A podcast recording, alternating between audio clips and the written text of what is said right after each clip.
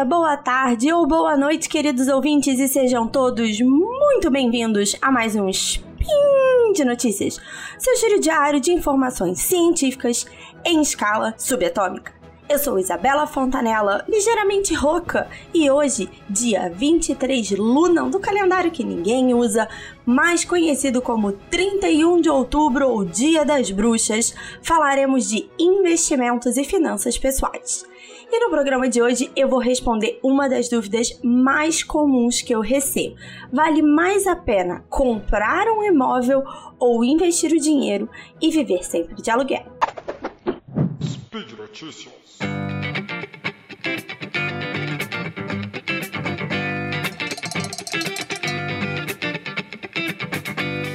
Então, gente, eu vou começar direto ao ponto.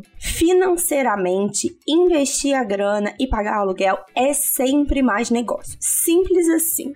Tá? Pelo menos aqui no Brasil, com as taxas de juros e com a forma como o nosso aluguel funciona. Mas eu vou passar por alguns detalhes e números com vocês, senão esse seria o spin mais curto da história, não é verdade? Então, vamos lá fazer alguns raciocínios aqui juntos. Então, eu fiz uma pesquisa, tá? Num desses sites que é, mostram apartamentos à venda e para alugar. E peguei o mesmo imóvel, que é um apartamento de 70 metros quadrados, dois quartos e vaga na garagem, num bairro de classe média aqui do Rio de Janeiro. Então, esse mesmo imóvel, para preço de compra, seria 500 mil reais e o valor do aluguel, 2.200 reais. Então vamos começar com a hipótese que você tenha os 500 mil reais para comprar um imóvel à vista. Se você investir esse valor numa taxa de 10% ao ano de juros, que é abaixo da taxa Selic que a gente tem hoje, então hoje, só para vocês terem ideia, a Selic está 13,75. Mas eu botei 10% aqui para fins de cálculo, é, pensando ao longo do tempo, tá? Você teria, com esses 500 mil investidos, algo em torno de R$ 3.400 por mês de lucro, já descontando os impostos. Então, considerando que o aluguel seria 2.200, você teria uma economia de cerca de R$ 1.200 por mês investindo e alugando. Pensando em números genéricos, tá? O valor do aluguel fica entre 0,3% e 0,5% do valor de um imóvel. Isso, obviamente, pode ser um pouco mais e um pouco menos, dependendo da cidade, localização, qualidade do imóvel, mas na média a gente está falando desse número. Então, um investimento, qualquer investimento, que pague mais do que 6% ao ano, já daria mais lucro do que a compra do imóvel, se você tivesse o dinheiro todo para dar à vista. Agora vamos considerar a hipótese que você queira comprar um apartamento, queira comprar sua casa própria, mas não tem todo o valor para dar à vista. E vamos combinar que é a realidade para a maioria de nós mortais assalariados, né? Então, vamos olhar como é que fica a conta com um financiamento imobiliário. Então, pegando aquele mesmo apartamento com valor de 500 mil reais, uma simulação de financiamento feita pela Caixa, que costuma ser é, o banco que oferece as melhores taxas, financiamento tipo SAC, que é o Sistema de Amortização Constante, pelo Sistema Nacional de Habitação, tá? Então, essa combinação aí, Caixa, SAC e Sistema Nacional de Habitação, costuma ser o mais barato, mas é importante a gente pesquisar. Então, simulação: 480 meses, a gente está falando 40 anos para pagar, uma entrada de 100 mil. Então, a entrada mínima exigida costuma ser 20% do valor do imóvel. Alguns bancos têm flexibilizado isso, mas a regra costuma ser 20% do valor do imóvel de entrada. Um detalhe, gente: quanto menos você dá de entrada, pior é ao longo do financiamento por conta dos juros, tá? Mesma taxa de juros de 10% ao ano, e aqui eu fiz esse cálculo sem considerar seguro e outras taxas. Então, todo financiamento pelo Sistema Nacional de Habitação inclui um seguro e sempre tem a taxa do banco. Então, aqui eu não tô falando do que a gente chama de custo efetivo total, do SET, tá? Tô falando só da taxa de juros. Nesse caso, a parcela sairia 4 mil reais. Antes de eu continuar aqui, você pode falando isso, por que, que você não botou seguro e taxa nessa conta? Porque varia muito, tá, gente? Varia da idade de quem tá simulando, varia bastante. Então aqui é só números gerais para vocês entenderem a lógica. Então, esse financiamento teria uma parcela inicial de cerca de 4 mil reais. E essa parcela não pode ser mais do que 30% da sua renda. Então, nesse caso aqui, você precisaria ter uma renda de mais ou menos 13 mil reais para ter o financiamento aceito com as características que eu citei aqui, ok? Outra coisa que talvez nem todo mundo saiba, no modelo do saque, que é essa amortização constante, o valor da parcela vai reduzindo ao longo do tempo. Então, 4 mil é o valor da primeira parcela, e conforme você vai pagando, esse valor vai caindo, os juros vão caindo. Então, o custo total desse financiamento depois de 40 anos é 1 milhão. Então, você financiou 400 mil reais, né? 500 menos a entrada, e pagou 1 milhão. Sim, você paga dois apartamentos e meio nesse modelo. Obviamente, se a gente reduzir o prazo, se a gente fizer abatimentos ao longo do tempo, usar a FGTS, realmente essa conta de juros reduz, você não vai pagar tanto, mas ainda assim ela é bem cara. Os juros do financiamento são realmente bem caros. Então, você pode estar pensando aí, putz, Isa, significa que eu vou viver de aluguel para sempre? Não. Tem um plano financeiro que dá pra gente fazer um, um planejamento que vai funcionar bem melhor do que financiar 80% do aluguel.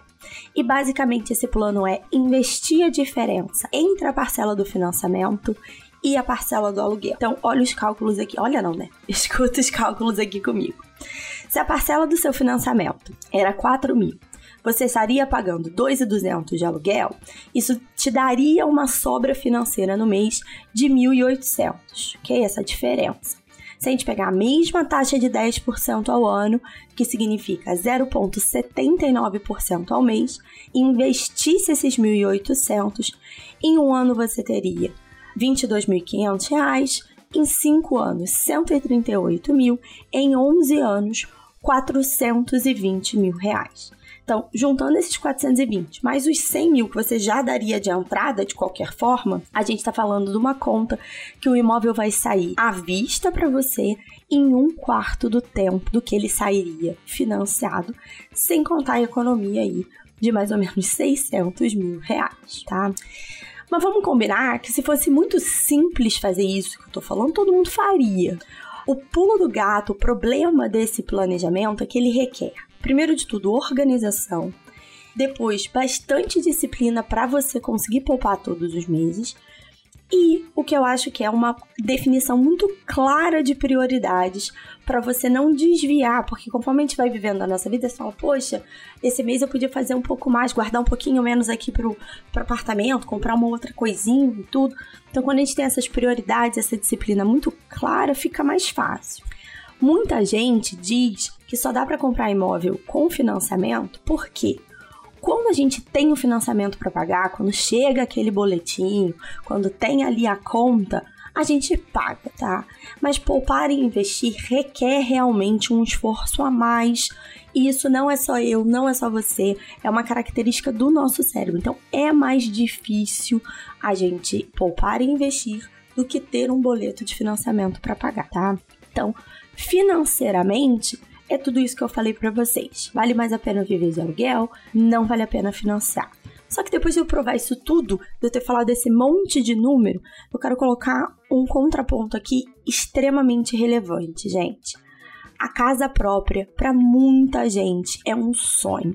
Assim como tem gente que sonha com festa de casamento, com uma viagem, com uma lua de mel, com um carro, financeiramente nada disso que eu citei faz sentido. Não faz sentido financeiro dar um festão de casamento, um festão de 15 anos. Comprar carro consome muito dinheiro. Se parar pra pensar, você gasta bastante dinheiro numa viagem que, por mais que vai te dar lembranças, dura poucos dias. Mas a gente faz mesmo assim, porque é sonho. E eu sou muito do time que acredita que, quando a gente está falando de sonhos, os dados numéricos não são o mais importante para muita gente, a casa própria, muito mais do que um sonho, é a sensação de tranquilidade, é um objetivo de vida. Eu tenho muito cliente que fala assim: eu quero poder furar a parede, pintar de roxo, fazer obra. quebrar e ter a segurança de que aquilo é seu, ninguém vai pedir o apartamento de volta, pode acontecer o que for, a casa é sua, uma sensação de conforto. E a gente, cara, vamos combinar. Essa sensação de conforto, essa sensação de realizar sonho é uma das melhores sensações do mundo. Então, assim, o que, que eu acho que mais importa? Você tem o sonho de comprar uma casa, um apartamento? Compra. Seja feliz, vá em busca da casa dos seus sonhos, faça a reforma, pinta a parede da cor que você quiser. Mas planeja, né? Não vai no impulso para evitar exatamente essa armadilha do financiamento.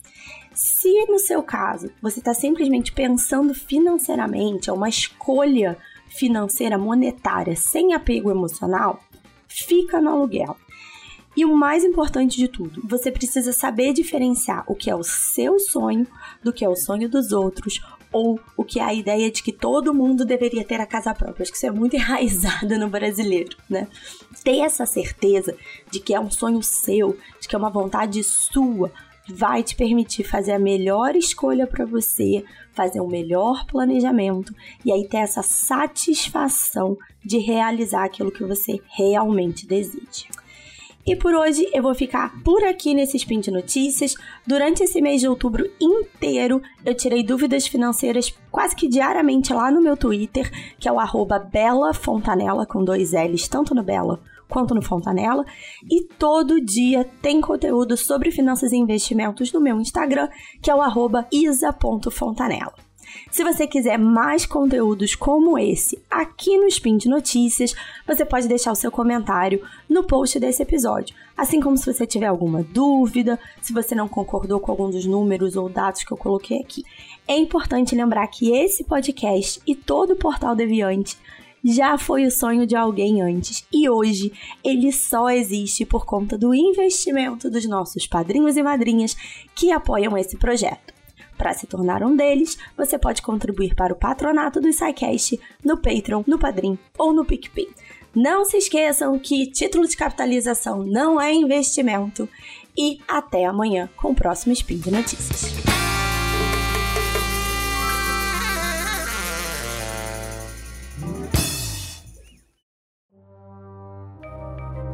Este programa foi produzido por Mentes Deviantes deviante.com.br.